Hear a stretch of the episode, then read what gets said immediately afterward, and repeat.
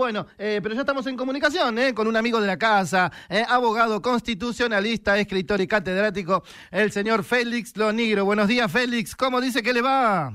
¿Qué tal? Buen día. ¿Cómo estás? Bien, ¿vos cómo estás, Félix? Muy bien, muy bien, gracias. Me alegro, me alegro, me alegro. Muchas gracias por, por disponer siempre unos minutitos para con nosotros, ¿eh? Ah, es un placer, un gusto. Gracias, Si sirve, si sirve para esclarecer, bienvenido sea. Para eso siempre te llamo yo, ¿viste? Para que vos me traigas el esclarecimiento de esto, de lo que está pasando en la justicia. Y para hoy Sí, tengo sí. dos temas que preguntarte. Dos temitas nada más. Y me encantaría que eh, te explayaras en el primero, que tiene que ver, ¿viste? Con esta causa eh, de, de las obras públicas donde la imputada es la, la doctora Cristina Fernández de Kirchner. Y me interesaría que nos cuentes a nosotros eh, en qué situación está y dónde se está dando esto. Así nos mm, entendemos un poquito más. Bueno, eh, lo que todos sabemos es que se está desarrollando la causa de, vi- de vialidad, entre tantas causas en las que Cristina Fernández está Sí. imputada o investigada, vamos a llamarlo así. Este, bueno, esta causa de vialidad en la que el fiscal Luciani está haciendo este, sus, sus alegatos este, a partir de ayer y durante nueve jornadas, y se investiga y se le imputa a Cristina Fernández y a José López y a Báez Ujú. y a Debido eh, defraudación al Estado con los recursos públicos y además asociación ilícita, haber constituido una banda para delinquir. ¿no? Bueno, son acusaciones graves, sobre todo para quien ha sido una de las seis presidentas que ha gobernado el país por más de una vez. Claro. Eh, y un régimen que desde 2003 hasta acá no admite excepciones, a- salvo los cuatro años de Macri. En definitiva, en esta causa, lo que se advierte, yo por lo menos creo, que y la misma Cristina creo que también lo sabe, es que va a terminar siendo condenada.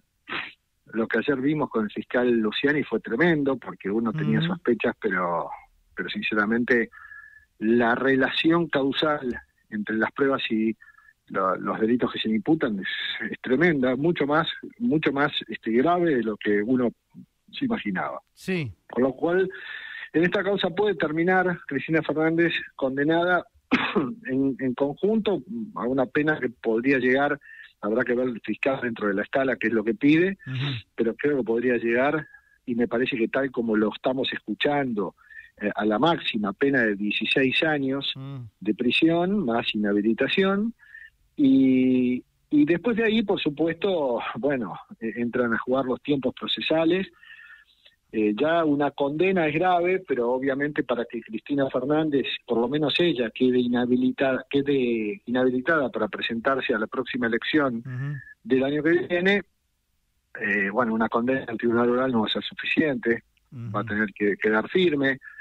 Quedar firme significa que si es apelada, la va a tener que confirmar la Cámara de Casación y eventualmente después también la Corte. Eh, con lo cual, para eso va a pasar un tiempo. Ella, Claro. el, año- el año que viene, seguro que va a poder ser candidata o a presidenta o, por lo menos, a senadora, que le asegura fueros más consistentes que los que tiene ahora, porque los legisladores tienen los mismos fueros que tienen el presidente y vice, pero otorgados por la Constitución. En cambio, el presidente, el vice, los ministros, los jueces tienen fueros concedidos por una ley, la ley de fueros, y son más endebles en el sentido de que podrían ser declarados inconstitucionales. La Corte ya ha dicho que esos fueros no son, no son válidos pero lo tienen, está la ley.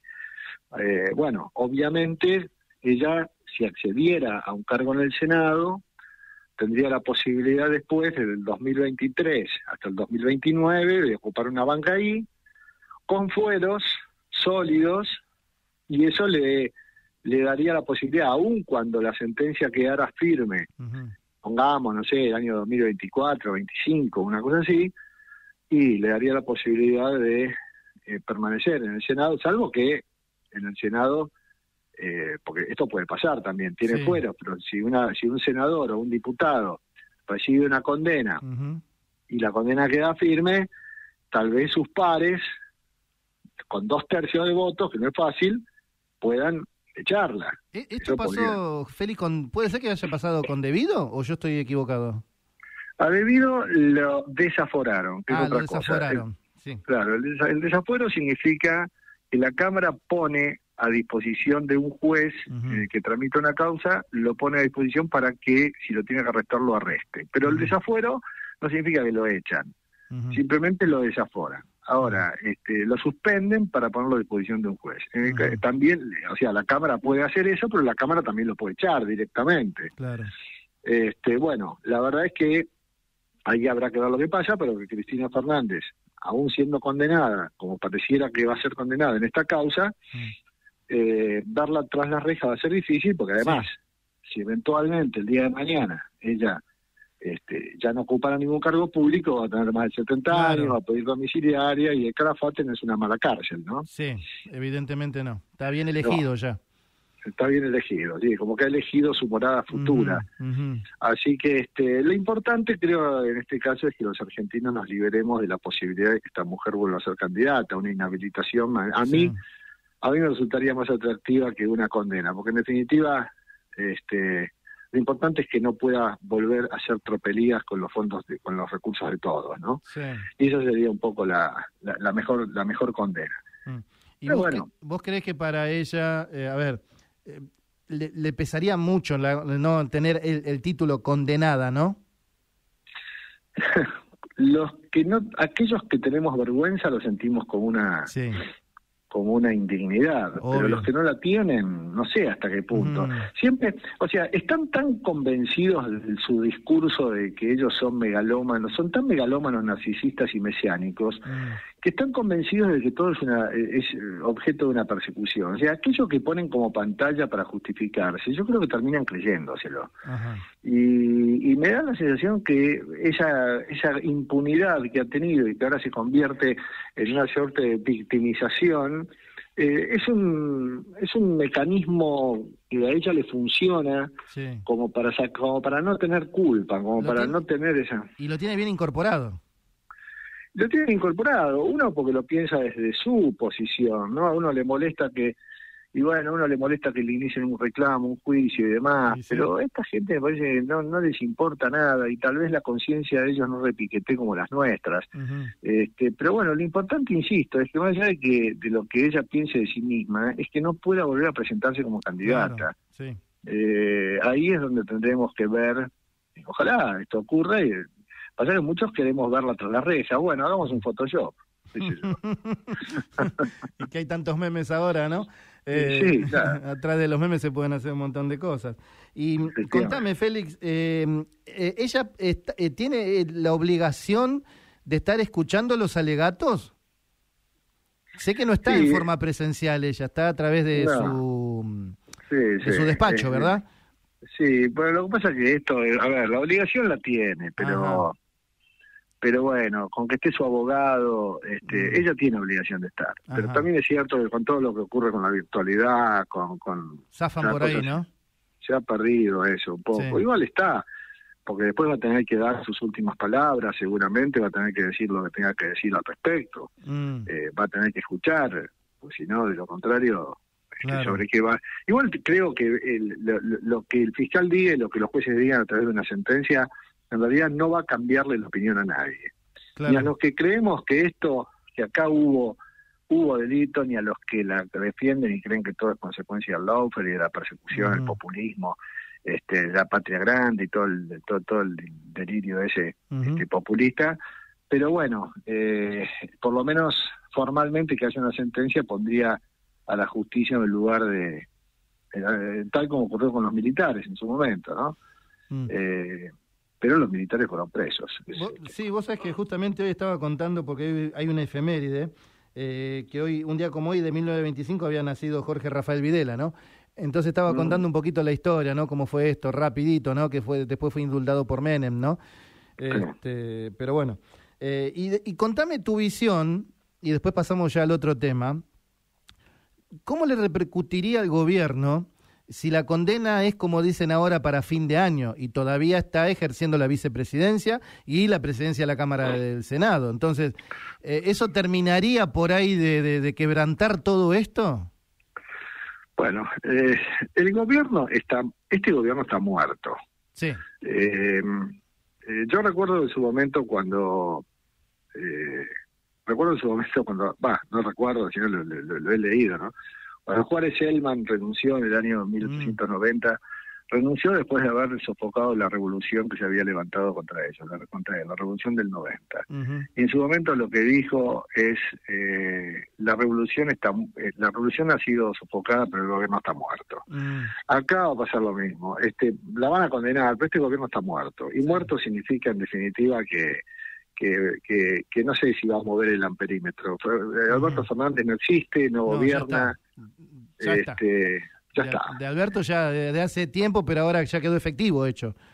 Exactamente, exactamente. O sea que no, no, yo creo que hasta Alberto va a tener la posibilidad de, creo que hasta va a tener la posibilidad de encontrar en la condena de Fernández una justificación menos indigna para renunciar. Porque va a decir, y bueno, no, yo, este, la verdad es que ahora yo soy un hombre republicano, creo en la justicia, y si la condenaron, entonces ya las cosas cambian, y yo no puedo ser presidente, eh, ella me eligió, entonces yo, bueno, me retiro, bueno, no sé, hasta puede encontrar una justificación, ¿no? Una justificación ética, digamos. Exactamente, exactamente. Mm. Y, ya que tocaste el tema de renunciar de Alberto, el segundo tema que yo te iba a proponer, eh, preguntarte, es justamente ahora la famosa línea sucesoria, ¿no? Sí. Viste que muchos eh, lo estuvimos hablando el último mes, previendo por ahí una renuncia de Alberto a, todo esto, decíamos, bueno, ¿cómo es la línea sucesoria en este caso? Cuando todavía Massa era el presidente de la Cámara de Diputados, ¿verdad? Ahora, en este eh, caso, ya teóricamente hoy Massa renunciaría y pasaría a ocuparla Cecilia Moró. Pero ¿cómo sería la, la, línea sucesoria? No, eh, o sea, Massa, Moró, eh, son el presidente el, presidente de la Cámara de Diputados, el presidente provisional del Senado, que hoy es Claudia Ledesma, eh, están en una línea sucesoria para vacancias transitorias, o sea, ninguno de ellos asumiría la presidencia nunca. eh, se hacen cargo de la presidencia por un tiempo, así como el vice se hace cargo cuando el presidente no está. Pero si no está el presidente ni el vice, se tiene que hacer cargo hasta que vuelva el titular, el presidente de la Cámara de Diputados, de, provincial del Senado, de la Cámara de Diputados y de la Corte. Bueno, eh, el tema es cuando la vacancia es definitiva. Ahí la línea sucesoria no pasa por... por eh, o sea, vamos a suponer que no están ni, ninguno de los dos Fernández. Renuncia Renuncian los dos. Renuncian los dos, exacto. Renuncia Alberto y renuncia ella. Sí. Bueno, ahí se tiene que hacer cargo el presidente provincial del Senado, pero por 48 horas. Tiene que convocar al Congreso, a la Asamblea Legislativa, que tiene que elegir a un diputado, a un senador, un gobernador de provincia, eh, para que sí asuma la presidencia hasta fin, fin del mandato. ¿Qué fue lo que pasó con Dualde? Que fue lo que pasó con Rodríguez y con Dualde en su momento. Ok. Pero acá que sea Moró y demás, no importa, porque Moró eventualmente estaría a cargo de la presidencia 48 horas. Ajá. Este, o sea, no, no, no, no es tan grave eso. Bien. No, no, porque es una duda, viste, que todos teníamos, porque justamente, bueno, se está, en a ver, se habla tanto de esto en este momento. Sí, sí, sí, exactamente. Que, inclusive estábamos, yo y me, hasta ayer, muchos decían, bueno, hay que ver qué hace Massa con respecto a si renuncia a su cargo de diputado o renuncia también a la, a la presidencia de la, de la Cámara bueno, él, renunció, él, él eh, renuncia a su cargo. Si él renuncia a la presidencia de la Cámara, puede seguir siendo diputado y pedir licencia. Pero parece que decidió renunciar a la al, también al, cosa que es una jugada porque él podría permanecer en el cargo, ¿no? Sí, sí. muchos preguntan, ¿eh? y yo también me pregunto, es raro, ¿no? Eh, yo esperaba, a ver, yo creía también que iba a renunciar a la presidencia y no al cargo de diputado, porque ahora, inclusive, eh, ¿Se cortó, me parece? Ay, qué lástima, se cortó justito. Bueno, ya trataremos de vuelta de enganchar, porque justo estábamos, para terminar esta, la conclusión de, lo que estábamos hablando con Félix. Eh, estábamos hablando con Félix Lonigro, ¿sí? Les recuerdo nuevamente abogado constitucionalista, escritor y catedrático también sanisidrense, amigo de la casa. Eh, eh, bueno, eh, ya el primer tema lo habíamos tocado, lo habíamos abordado bastante bien, estábamos hablando, ahí está Félix, de vuelta. Félix. Sí, sí, se cortó. Se cortó, justo cuando estaba, estábamos tratando de darle un, un, fin a todo esto, en una conclusión. este, no, yo te decía que, que, mm, que Massa hoy día sabemos que por lo menos hasta las 2 de la tarde, vamos a ver si esto está, es así, va a renunciar a su cargo de diputado. Entonces, eh, le da la posibilidad a, que entre un diputado nuevo, y si mal no escuché, es un diputado de la unidad piquetera. Juan Marino. Juan Marino, de, los piqueteros. Que, que inclusive, ¿no? Es como que es una jugada rara esta. Yo me imaginaba otra cosa. No sé. No, bueno, eh, eh, o sea, no sé, él decide renunciar, cuando renuncia a un diputado lo, lo, lo, lo, lo tiene que cubrir el, mm. el, que, el primer varón que quedó afuera o la primera mujer que quedó afuera. Mm. En este caso es varón porque más es varón. Y bueno, este, pero con el tema, viste, que están tan justito con el tema de votos también. En el, bueno, por eso mismo. Por eso mismo es que decide renunciar, porque si él toma licencia, eh, su cargo no se cubre. Ajá. ¿Mm? Esa es la diferencia. Y el, frente de todos queda con un voto menos.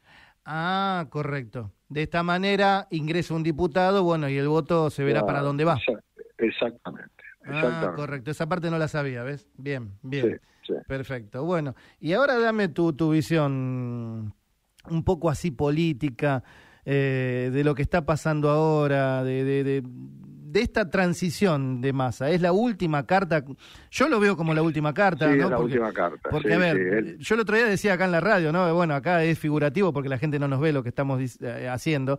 Pero a ver, si yo me pongo Alberto, Cristina, ¿no? Y digo, bueno, esto no pasa nada con masa, eh, o la situación sigue empeorando, empieza a mirar para la izquierda y no tengo nada. Miro para la derecha y no tengo nada. No hay más nada. No, no, efectivamente, es la última jugada, es la, es la digamos, vamos a decir que es la, la bala de plata. Sí. Eh, si esto no le funciona, el gobierno se desmorona, Alberto Fernández no hay que otra que renunciar. Sí, ¿no? Y como creo que esto no es un problema de nombres, es un problema de políticas y sobre todo de, de, políticas y de y, un tema político, si acá la cuestión es ella, es esta mujer. Entonces, si va a venir de Maya a aplicar medidas que ella no está de acuerdo, claro. o ella es una chanta que se da vuelta con un panqueque, en cuyo caso quedará en evidencia su contradicción, o de lo contrario, este, ella no lo va a, bombardear, como hizo con Guzmán, y esto se, esto se desmorona. Claro, sí, sí, sí, sí. Efectivamente. Tal cual, pienso exactamente lo mismo, pienso exactamente lo mismo. Va totalmente en contra, o sea, ya mismo lo que está tirando masa, ¿no? Algunas ideas, es como que va en contra de todo el pensamiento y todo lo que siempre dijo Cristina. Sí, sí, por eso digo. Totalmente. Eh, va a ser difícil que se pueda sostener esto mm. este, con alguien, sabiendo que hay alguien que no está de acuerdo con estas medidas. Igual viste la, foto que se sacaron ayer, porque ayer estuvieron reunidos, ¿no? Esa foto que a mí a mí me ponen mal esta foto, viste, me, me, me, me, indignan tanto, viste, riéndose, ¿no? En un momento tan complicado del país, ¿no? Y, que ellos dos se rían como diciendo, mira, acá estamos los dos, este, ya está la solución, ¿no?